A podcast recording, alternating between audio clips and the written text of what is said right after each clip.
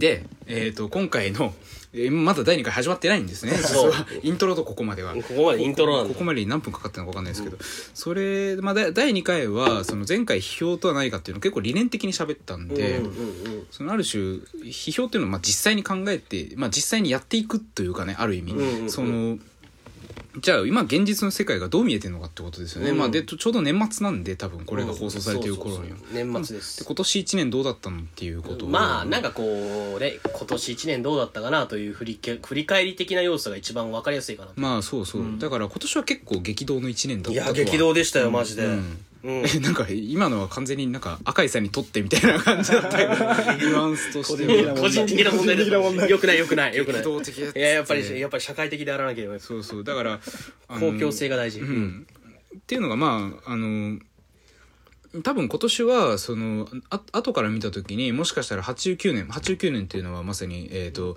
昭和が終わった閉鎖に変わったっていう年ですが、し冷戦が終わる。そうそう冷戦が終わった、まあ、ある種すごく潮目的なうんところで今我々が見ると、あの見える年だけど、もしかしたら2019年っていうのもそういうふうに見えるのかもしれない。なんでかというと、まあ、平成が終わったから。はい。うん、だからそういうところから見ていくとあるいはまあある意味ただ昭和の終わりほどにはものすごくでかいパラダイムみたいなものはなかったとはいえ、そのまあ一つあっまあ大きく分けて何個かあったとすると一つはまあ香港のデモ。ああありましたね。で香今も続いてますね。そう今も続いている、で、まあ、つまり改元があり、まあ、それとほぼ同時並行ぐらいで香港のデモがあったんですかねあれはいつ頃からですか、うーんと8月とかかな。もうちょっと後かな。あ後だね、うん。うん。であとはまああの時系列結構ぐちゃぐちゃかもしれないけど、あの N 国うん。と NHK から国民を守る党と、し令和新選組が、まあ、台頭台頭し、まあ議席を1個取ると、うん。という。はいどれですかね。そうそう愛知トリエンナーレが炎上する、うん。でまあ最近だとあれだあれだもう一個ある。あのまああのいわゆるアニメとかをいっぱい見てる人たちにとっては本当にショッキングだった事件だと思うんですけれども、あの京都アニメーションがまあ、うん、そうですね。あのそっちの方が先だな。放火に、放火および殺人に遭うと。うん。僕の友人巻き込まれたんでねマジで？そう。働いてたんですよ。生きてましたけどね。あああよかった。よかった。それはまあ本当不幸中の幸い、うん。うんまああのまあ割とやっぱりまあ毎年そうなんだけどこう総括すると暗い事件の方が多いですね。まあこれのねいい話ってなかなかないんだよねてか忘れちゃうしねなんか意外とね。そうそうそうそう。だからいやだからね、俺本当思うんだけどねどうでもいい話を若干するけどあのテレビのあのニュースとかでも何々さん家に男の子が生まれましたみたいななんかそういうニュースとかちょっと一瞬挟んだりとかしてほしいなって思う なんでその牧歌的な世界観いやなんかさなんか全部暗いニュースだと落ち込むじゃん？だからなんか子供生まれましたとかさなんかこう。なんか朝のニュースとかでやってんじゃないですかやってますね。なんか犬犬のあれそう犬とか。そうそうそうそうそう。人間はやらないかもしれないな、うん。うん。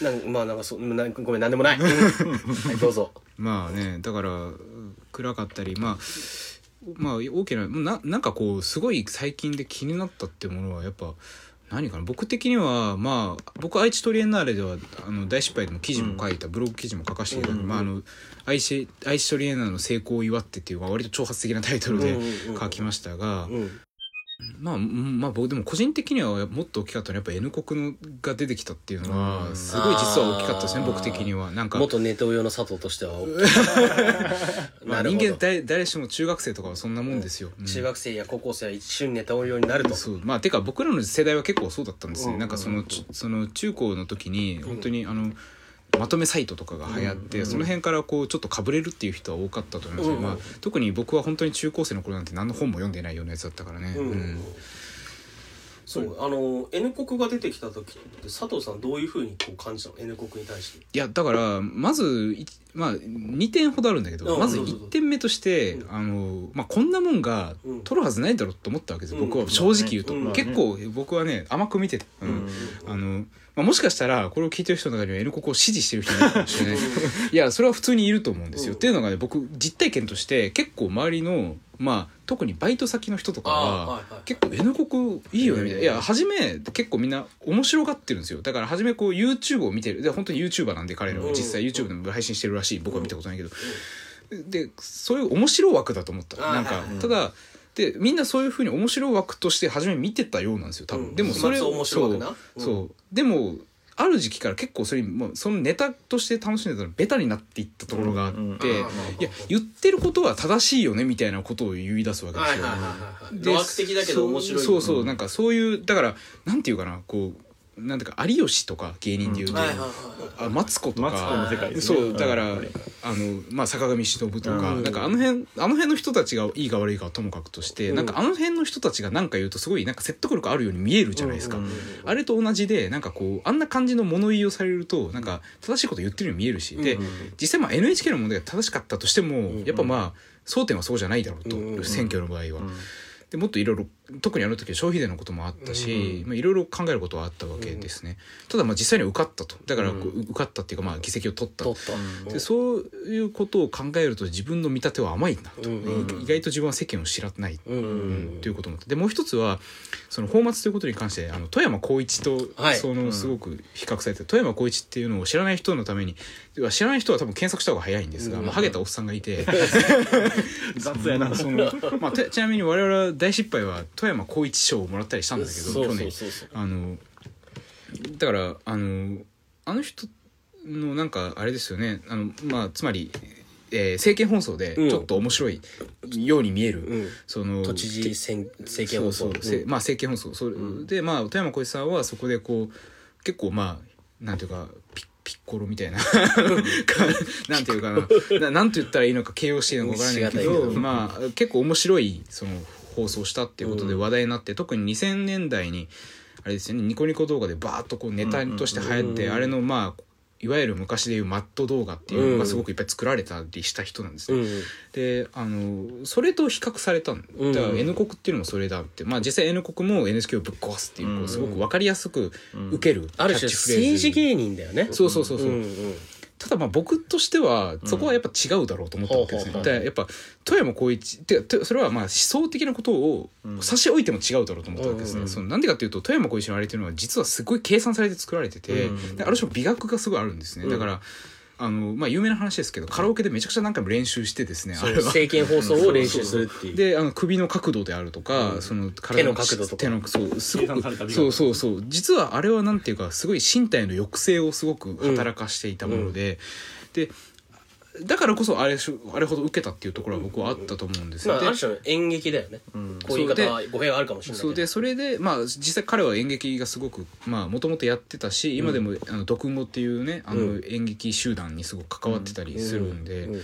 でそれに比べると N 国のあの政見放送っていうのはなんかただ基準をいっぱい集めてきたみたいな感じがして結構寄せ集め感があって、うんだからそこの美学も僕はあんま感じなかったんで、うんうんなんていうか面白いんだけど、ん。まあでもなんていうかジャンクな面白さであって、うん。これにまあなんかみんながこう面白がる本当に面白がるのかな？って面白がったとしても票入れるのかなと思ったら入れるんですね、人間は本当に、本当にねもうびっくりしましたけどね。そういうことはまあある。まあ僕としては N 国はそのぐらいかな、うん。なるほああなるほどね。いわゆるその政治の美学化問題ですね。なんかそのチープな政治っていうのはうん。どっちも似てるかもしれないんですが、うんそれを自覚的に美学化していってファシストになるか。うんうん。単純な放末候補として美学関係なくいいかっていう、そうだからあの、まあ、今前者が多分富山光富山さんで。一だからファシストっていうとそっちが悪く言ったように言うけど富山光一さんは自分でファシストって言ってるんで。そうそう宣言してるんであえて自覚的にやってるか、うん、だからそこをいくと美学がまあ僕はむしろ足りないと、うんはいそうそうそうそう。は思ったんですよね。まあでも実際 N 国はもうなんか地方で生きていこうみたいなスタンスなんじゃないかな。さっき今ニュース出てましたけど、うん。結局桜井市の選挙に出えなんかた方みたいですね立花さんは。うん。海老名市海老名市だっけ？エビナシは落ちて落ちたその後にまた、うん。えっと、奈良の桜井。ああだからで要するにモデルとしては割と維新とかと近いよねそれうん。取ろうとしてそうそうそうそうるだから大阪っていうアイデンティティを謎に持っている維新とかは、うん。こう大阪ではやっぱ強いと、うんまあどう見たって強いと。で多分こうき見てた感じそのある種ネラーとか、うん。あるいは富山光一的なものだったりとか、うん。まあ、富山光一ではないにしても、うん。あるいは維新だったりとかっていうような、うん。こうネットメディアないしはこう 2, 2チャンネル乗りというか、うん。まあ、ネット乗りみたいなもののと、まあ、維新のスタイルその、うん。何らかの地域っていうのでは絶対に勝っている政党みたいなものを、まあ、作ろうとしているのかなっていう感じはするようんうんうね。ん。ただまあ狙いが分かんないっていうのは結構不気味なところですけどね彼らの場合は。だからあの NHK を単に本当にぶっ壊したいだけなのか、うん。なんかよく分かんないですから。あの、うん。そんだけいろんなところ正確に言うととさあれだよねあの正当なのに理念ないよね。まあそれはないんですよ、うん。だからそう。ぶっ壊したいっていうのはもちろんその建前上か本音かは分からないけどある、うんうん。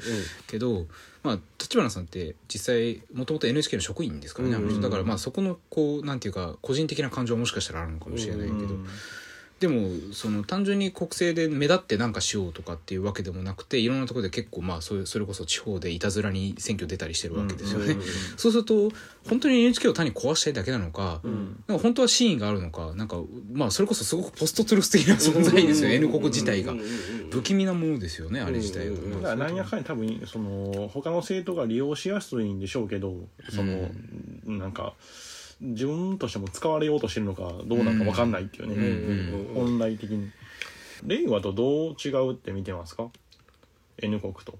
令和とああ、令和新選組と？ってまあでも令和の場合はある種なんていうか理念はすごくはっきりしてますよね、まあ手法は似てる、だから意外と手意外とっていうか手法は結局ポピュリズム的なところがあるって、まあ、よく言われていて、そこは似てるんだけど、うん。あああと俺あの我々大失敗の中で一つその、まあ、令和新選組を、まあ、ある側面においては評価できるねっていう話になったのはあの障害者の方うん。を、まあ、国会に送り出したことによって何が起きたかっていうと国会の建物自体が障害者のまあ、ある種議員になるっていうことを想定してない作りだったってことが分かっちゃった。うんうんうん。そうだからまあつまりバリアフリーであるとか。そうそうそうそうそうそう。まあでもそれはだってなんかある種我々の常識的には確かにそんなのいないだろうってもしかしたら思ってるかもしれないけれども、うん。まあ権利上、うん。少なくとも誰でもその国会議員になれるわけだから、誰でも利用できるようではないとよく考えたらおかしい。おかしいと。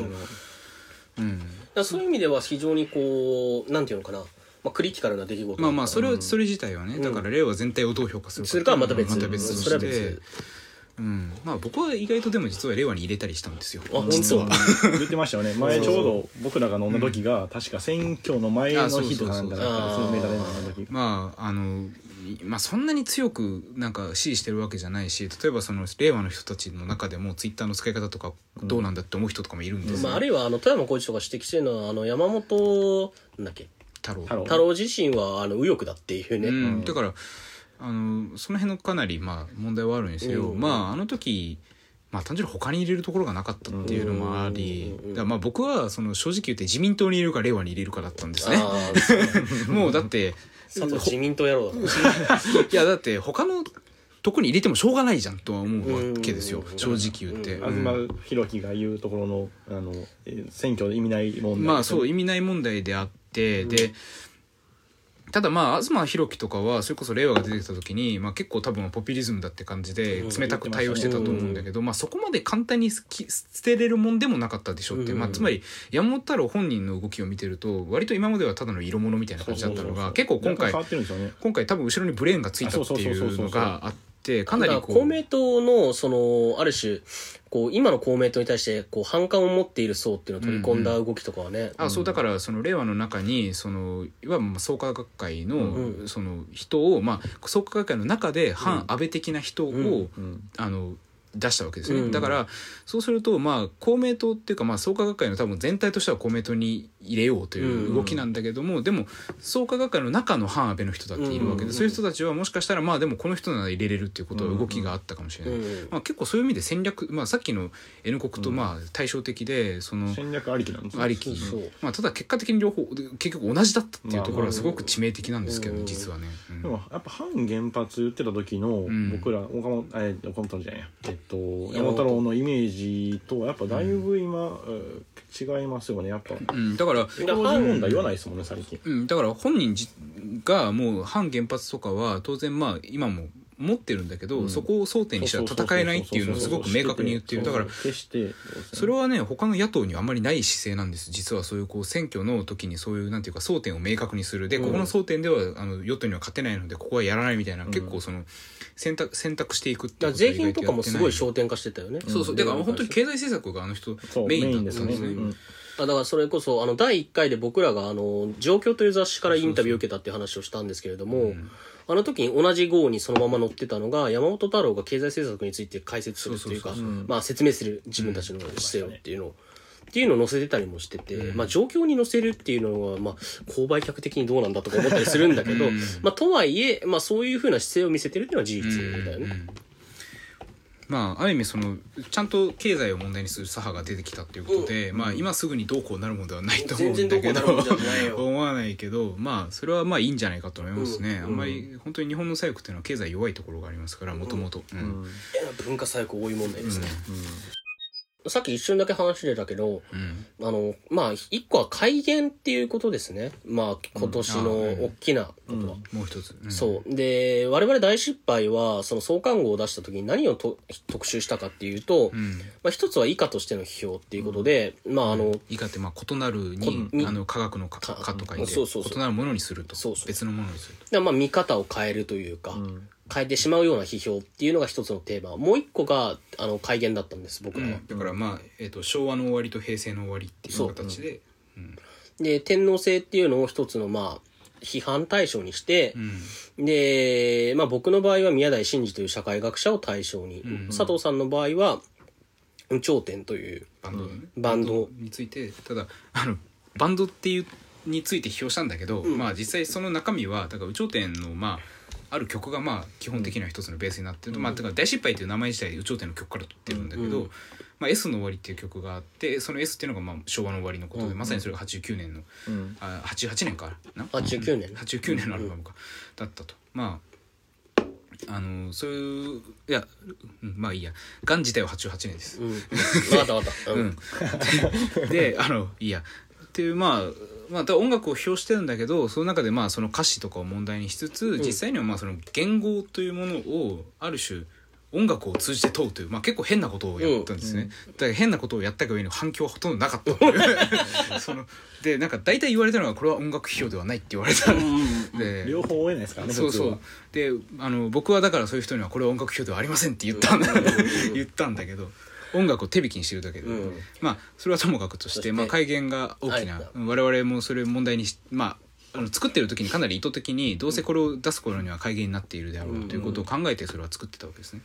そう。で、うん。まあ昭和天皇が崩御した時に、ん。と、今回の天皇制は、のへ、まあ天、天皇の交代というか、うん。まあやっぱり大きく違うのは天皇が死んだわけじゃないってことなんだよね。うんうん。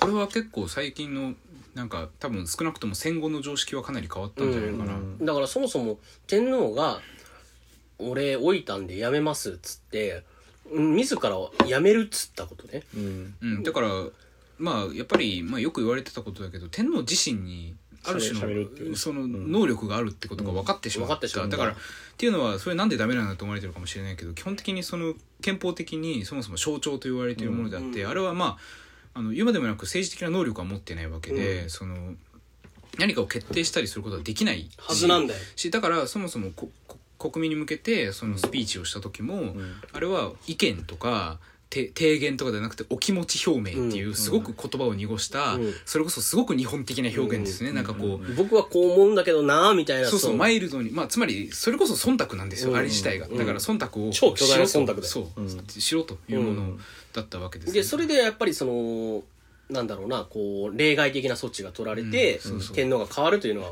まあ、決まると、うん。あれは上皇っていうのは本当に何年ぶりかわからないけど、うん。ね。うんそう。だからまあそういった形で、まあ、変わったっていうことが一つ。もう一個はあのこれは僕自身は実はまだ生まれてない時なのでよく知らないんですけれども、まあ、89年の時のその天皇崩御っていうのは、まあ、やっぱりこうなんていうのかなある人たちにとってはショッキングな出来事であり、ある人たちにとっては不気味な出来事であって、よく言うのはそのテレビを続けてたらずっと上にニュース特報みたいなんで、今熱が何度ですみたいな、ああ、はい。でなんか今この状態こんなんですみたいな、ん僕これ先生からよく聞きますけどね、でもうその亡くなったらもう喪に服すみたいなそうそうそうそう。世界観で。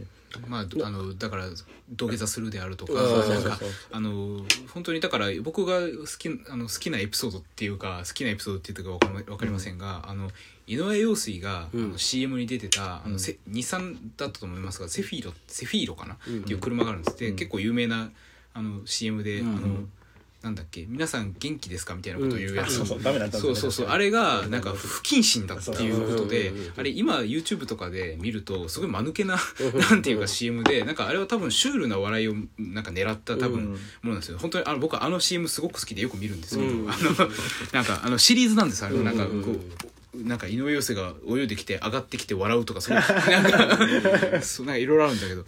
なんかまあそそれはともかくそそれが不謹慎だってなる世界って相当ですからね、うん。だからだからまあそれはまさに浅田明がよく言われるところだけど土人であると、うん。この国の人間はいまだにっていう形で、まあそれはすごく批判されたんだけど、うん。ある種その昭和天皇っていうのはまあ非常に二面性のある、まあ、天皇だってよく評論とかで見るんだけれども、その戦中はある種神のような存在であり、白馬に乗ってね。そうそうそうそうそう。で戦後はこうまあよく言われることではあるけれども人間になると、うん。マッカーサーの横でちっちゃい天皇が写ってるみたいな。そうそうそうそうそうそうその写真がすごいよく言われる。対比として言われる、うん。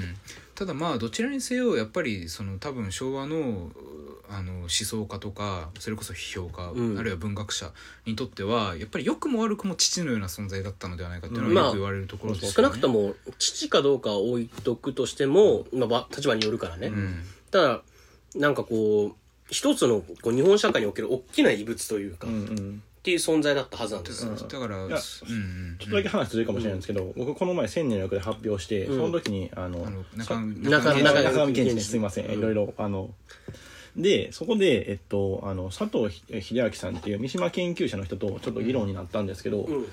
あの2人ともど中上も三島もどっちも最終的には天皇制に変えるんですよね、うん。うん。で三島由紀夫っていうのは結局昭和天皇も否定するんですよ。うんうん理念としてそうそうそうそうそうそう、あのベンヤミン的に言うと神話的天皇で、うん。結局当時のて天皇でしかなくて、うん。じゃなくてこう神的天皇というか、純粋暴力というか、うんうんうん。あの純粋な理念としての天皇っんていうんですけど、中上の場合はあのやっぱその戦前を知らないしその神的天皇みたいなものがあんま分かんないんで、単純に昭和天皇なんですよ、うん。戦後の昭和天皇そうそうそうそうある種個人。そうそうそうそうそうそう。だから昭和天皇の父性みたいなのがまだ中上は生きてた、うん、うんかといって戦前の、えっと、神的天皇みたいなのも知らない。ってうん。いう微妙な位置づけで、うんだから、えっと、三島の場合ギャップがあるんだけどあのそうそうそう。中上はギャッ分裂がプないんだよ分裂がないんですよね、単純に昭和天皇っていう父なんですよ、うんだから千年の役っていうのはすごい神話的な世界を書いてそれこそあのお龍のおは千年も何千年も生きてたって言うんですけど、うん。唯一出てくる言語が昭和なんですよ、うんうんうんううん。んそこのえっとなんていうのかな。やっぱそのある種その戦後で、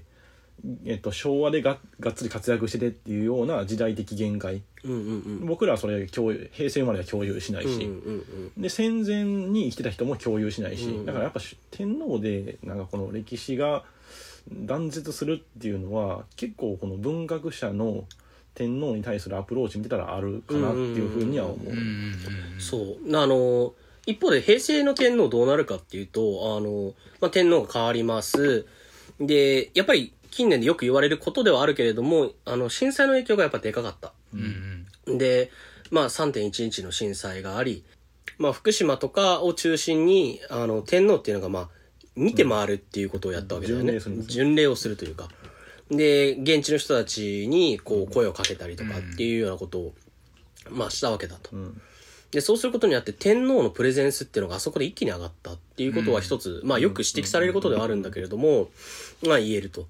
で、ある種こう、あの天皇の、まあ、顔っていうとあれだけど、まあ、雰囲気が非常に穏やかなので、ある種癒しとして機能するっていうことを、例えば、えーっと、微笑みとか癒しとかっていうイメージでもって、天皇っていうものが日常化していくっていうのが、まああの、3.11以降の天皇のイメージとして固まってきた。うんうんっていうことを、まあ、これは実は僕のオリジナルな見方で全然なくて、例えば評価の、あの、長浜和馬さんっていう方が、うんまあ、読書人とかでか、の、読書人っていう、まあ、媒体の、えー辞表かな？なんかで書いてた気がするんですね。で、まあ、そういったような形で、こう、なんていうのかな、昭和の大帝っていうようなイメージから、まあ、平成のこう、ある種の癒しの天皇へっていうような天皇間の変遷っていうのは非常に大きかった。うん。だからさっきの話からもそうですけどつまり昭和天皇っていうのは、あのつまり戦前は神であって、戦後には一気にこう象徴まで貶められるというところで、まあ、三島のようなアンビバランスが生まれる、うん。だけど、まあ、つまりあの左翼にとってはある種なんかこう敵といえば敵なんだけど。本来そういう問題設定だったはずまあ、なんだよね。つまりて天皇あるいは天皇制というもの。が、うんうん。でしかしそれはどんどんまあ地地位をまあ落と落とされていくし、まあ、てかあるいはその左翼にとっては戦争の記憶というものが生々しくある,、うんあるそういうものがあるんだって言い続ける人たちなので左翼というのはね、うんうん。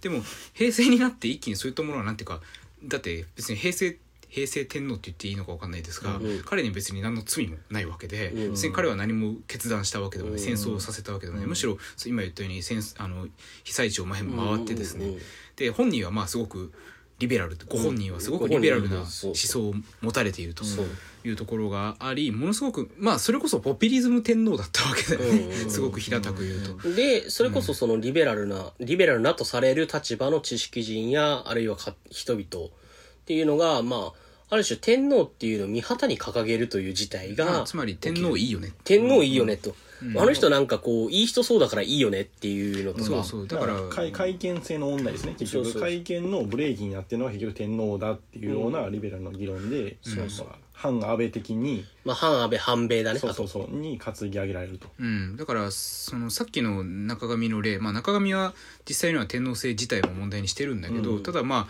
ああの個人としての天皇っていうところが、まあ、つまりどうあがいても制度の問題ではあるんですけど、やっぱりそれ以上になんか心情というかその扱われ方の際に出てくるってことだよね。お気持ちだね。うん。そうだからこうつまりさっき言ったような、まあ、本当に父としてあのつまりオイディプス的にねあの、それが反抗の対象であれ愛着愛憎の対象であれ、うん。何せオイディプス的に見られたちて昭和天皇に対して、むしろ当たり前にそこにあっていわばなんていうかゆるキャラのようにそうだね。ピカチュウのように。ゆるキャラだねあの人ね。そうそう。の癒してくる。まあ本当に無礼な言い方ですが。うん。いやまあ不敬で結構なんですけれども、まあ、怖っ。そういうだからところまで来た。ただあのそういう時にやっぱりまあ僕たちが大大失敗の創刊号でもある程度書いてか僕が特に書いたところなんだけど、その個人の問題というのは当然ある。だから平成の天皇が別にうん。いい人であったことは別に何も批判しない。だが、それと天皇制というもの自体の問題あるいはそこにこう重なっている議論の歴史っていうのは全然違う問題なので、うん。なんかまああとこれは明確に言っておかなきゃいけないし当たり前の話だと思うんだけど天皇人権ないんですよ。うん、まあそれはそうです。あいつは人間じゃないんです、うん。あのいやだからそれは 今の話だけ聞くとあ赤井さんがめちゃくちゃな過激しそうみたいな。あいつは人権ないんだみたいな感じなんだけどいやあのだからそれはその憲法極左いや極左っていうか。あ当たり前の話だ。事実確認なんですいやだからその憲法に書いてある内容としてね、うん。そうであると、うん。まあだからそこはそのある種今の話とは別でそのヒューマニスティックにというか人権思想的にそもそも天皇っていうのはその人権を剥奪されてるのでうん。良くないっていう批判の仕方もできる、そうまあかなり全部話が膨らんじゃったんだうけど、ん、でもまあ、あのなんかこうなんていうのかな。天皇っていうものっていうのがこうそれまでつまりなんていうのかな。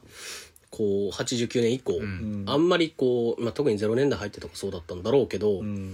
まああんまりこうしなんていう表面化しなかった、さうん、ある種批評とか思想の対象ではなかったね。そう、んっていうものが改めてこう主題化して前そう前傾化してきたん。のが今年大きな出来事だなって俺は感じるね。だからそれはしかも単に改元したっていうかもう震災以後そうなってきたっていう感じがあってうん今年だけの話じゃないでですね。その、うん。案にアイトレ問題とかってどうなんですかね？結びついてるんですかね？あそのそれこそ2000年代にあんなことやったら炎上したかどうかって微妙じゃないですかうん、あだからその愛知トリエンナーレでその昭和天皇ををあの肖像をを燃やして。燃やした。まあ正確にはあれ燃やしたのは富山の美術館富山市の美術館なんだけれどもあのそれつまりあれはまあ経緯を説明するともともとその天皇の顔をコラージュした作品っていうのが確か80年代か90年代に、うん。あのだったと思うんだけど、うん。正確なことわかりません。それを使ってまあある種作品を作ったんですよ、うん。美術家が。でそれをまあそこにまあその当時すごくうん。まあクレームが集まるそのうん。天皇の顔を勝手に使ってうん。そのコラージュ作品を作るとは何たることだと。でそれをまあ富山のその美術館がその引き下げるわけだけどそれをまあ結構燃やしたんですね。焼却処分にしたんですね。でそれ行をそうそう。そうだからそれをつまりあのクレームが集まったからそのさ引き下げたんだけど、うん。取り下げたんだけど、うん。燃やすのはいいのかって話ですよね、うん。だからうんある種これは天皇尊の感情がもしある人にとっても問題のはずなんですこれ自体は実は。でそのそれを愛知トリエンナーレではそれが燃やされたっていうことをを問題にしてそれがそれを表現の不自由じゃないかそうそう。だからあれは実は一概に反天皇的な表現とも言えないんです言実は。でもそれはあの特に百田直樹とかがツイッター上で、うん。あのこんなことをする百田直樹じゃなくてあれか高須クリニックの院長とかが、うん。あのなんたらことだみたいな感じで、うん。実際にあいつは会場に行ってるんだったらそれも知ってるはずなんだけど、うん。見てんのか見てないのか、うんうんそれをやったって。それで、まあその詳細を知らない人がすごく殺到してうん。炎上したっていう形だった。うんただそこまで今松田さんが言ったのは、そこまでそもそも天皇って0年代に問題だったっけっていうことですようん。そうそうそうそうねだから燃やされたとこでまあ別にどうでもよくねっていう人は結構多いと思うんですよね本来。東博樹と津田大輔のあの有名な YouTube で上がってますけどあの時に2人ともなんかそんな意識なさそうですもんねあのあのここんなに炎上しそうななんかアイシトレーナレンナーレの紹介をするみたいな動画で、うんうんうんうん。なんか東博樹すげえふざけててうんうんそれ大丈夫なんですかみたいなすげえふざけてるんですけど、結局それが問題化しちゃったっていうのは彼らはそんなにこういうような現実の動きとかっていうのをどこまで意識してたんだろうなってう。いう、ん。だから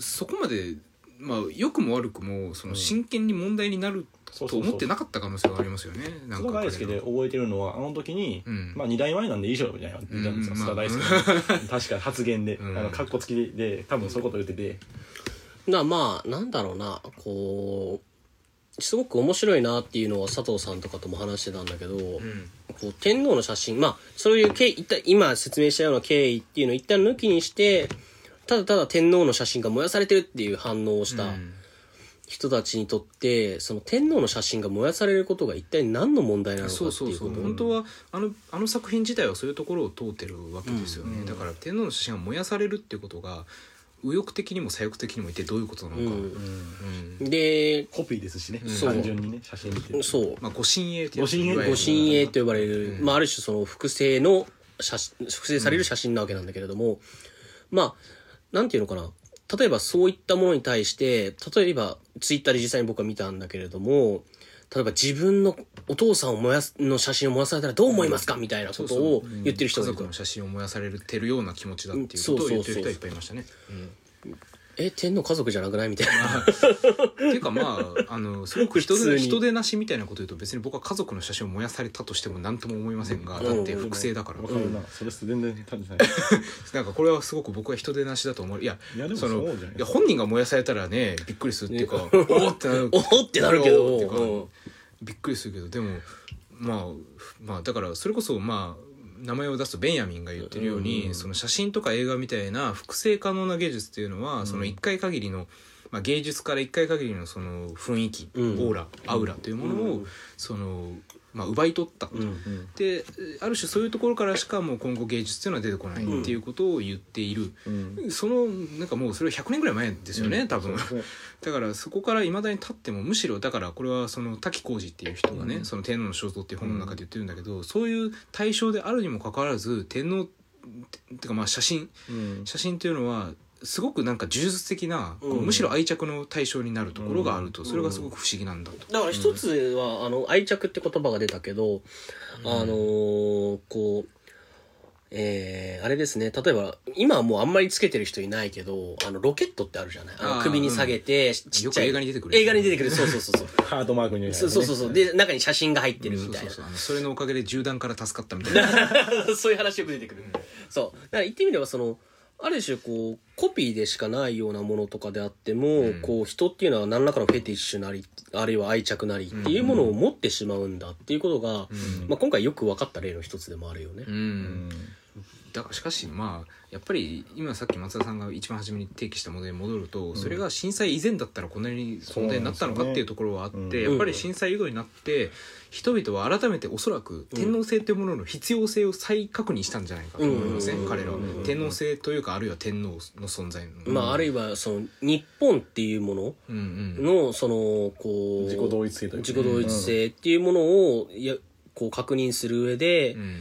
まあそれこそ震災があった時のフレキャッチフレーズは「頑張ろう日本」ですからね。うんうん。でまあそういったもののある種のよりしろとしての天皇っていうのの必要性っていうのを非常にこうある種喚起されたっていうのが、うん。まあ一つ総括としては言えるんじゃないのかな。うん。そこでやっぱ見出されたのが昭和天皇っていうのが面白いですね。さっきの話に戻るとやっぱ父なんですね。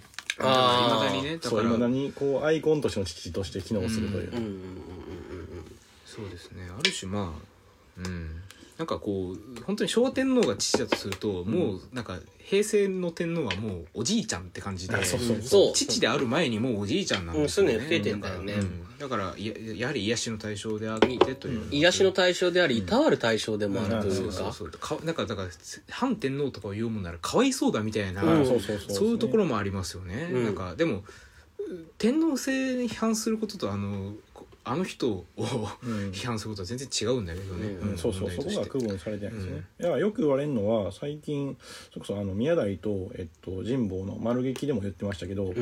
あのーこの特に、えっと、これはまた別のところかな、えっと、あの天皇今の、えっと、平成天皇は当初は即位した当初はすげえあの人気なかったらしくて。全然アウラがなかったと。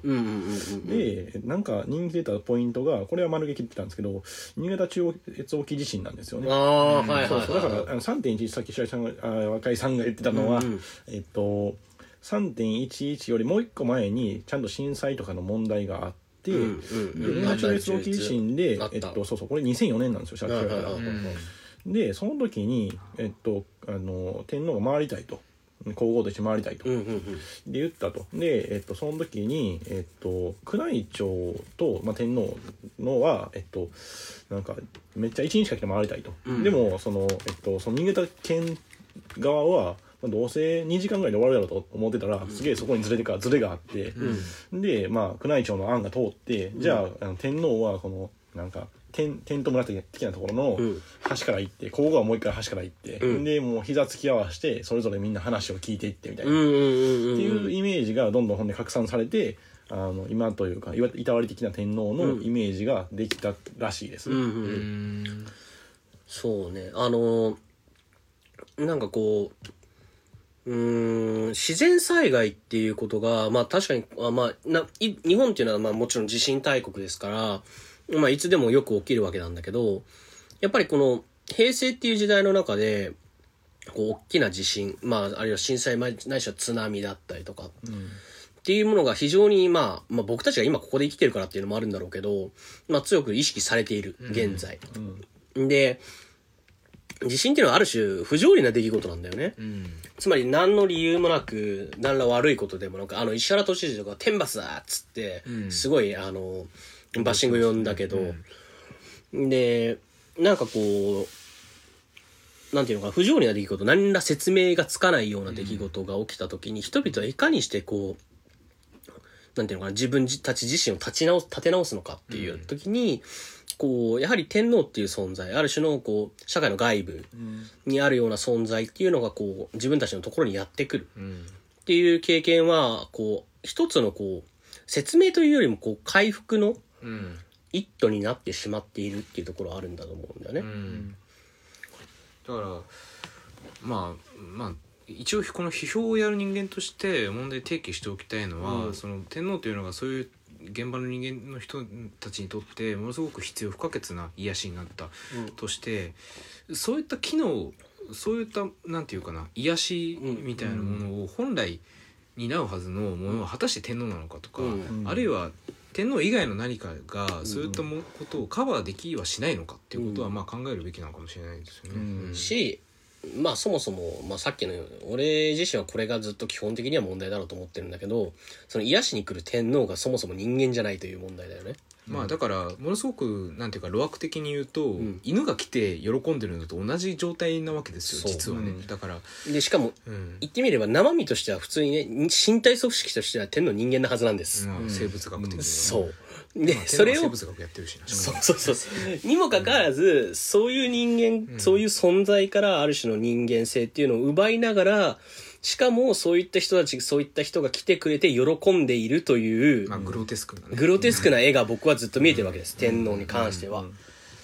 そう。だからそういった問題っていうのは、まあ、知って分かってる人はもうそんなこと分かってるよっていう感じなんだろうけど、まあ、改めてね。改めて、まあ、知っていただきたいなとは思いましたね。うんまあすごくいろいろ多岐にわたって多岐にわたって。喋ってしまった、うん。もっとコンパクトに喋るかと思ってたら意外とみんな喋ることがあったって言ってた。で も多分全部いきましたよ今。のうん。あでも天皇はねやっぱりね話すことがいろんな角度でありますから、うん。政治にしても文学にしても、うんうんうん。でまあそうね。でなんかさっき振ろうとして天皇の話が始まっちゃったんだけど全体的にはというかこの1年あるいはもうちょっと長いスパンでもいいんだけどどうでした？そうか、うんなかなか難しいな。ただあの、まあ、さっきあの一瞬香港デモの話も出たけれども今も起きている。でかつその一方で台湾っていうのも今、まあ、選挙中国との関係をめぐって、あの大統領選挙とかがそろそろ戦われるはずなんだけれども、まあ、ある種日本の外外の国だ中国、まあ、台湾、えー香港。でまああとまあ、トランプの動きっていうのはずっと注目されているわけで、こうそういうざわめきみたいなものあるいは不穏さみたいなものがある中でこう日本は日本の中でこうなんていうのかな。おそれこそ京アニの事件とか本当にショッキングだったわけなんだけど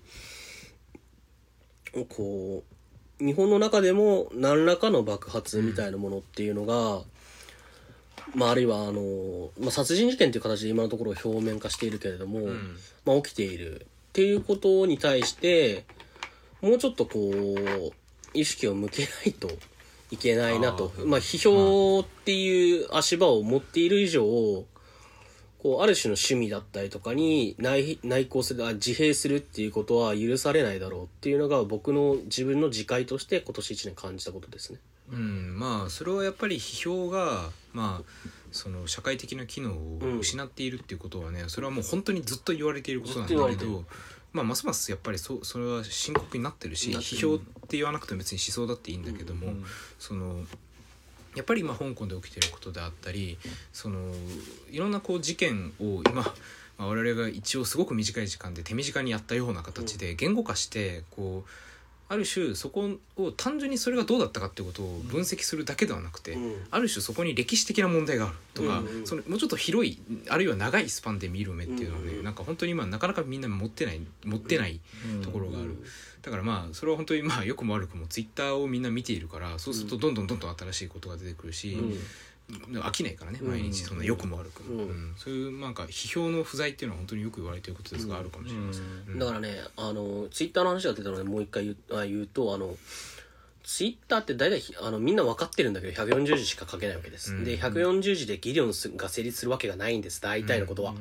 でものすごい速さでタイムラインは流れるしいろいろな出来事っていうのがどんどんどんどんこうニュースとして入ってくると、うんでそういった時に人の思考っていうのは大体こうなんていうのかな追いつかなくなってってある種記号あるいはフレーズっていうもので反応していくようになってってしまう、うん。でこれを自覚するっていうのもすごいなんか積極臭い話になって嫌なんだけどまあとはいえ一回ブラウザを閉じ ものを考えるということを時間をかけてやるっていうのがむしろ大事。だからそのネットの速度に対して自分の速度を取り戻すっていうことは大事だろうと思います。ね、うんうんじゃああれかもしれないですね。っていうのに関しては東博樹とかも散々言ってるけどね。締めとしては東博樹がツイッターやめたっていうのがそうですね。さ今年の批評 批評的にはとってもでかい実験ですよ、うんなんかねそれこそ東博樹がツイッターやめただけで追悼ムードになるみたいなね。そう本当になんかねなんか死んだの死んだみたいな。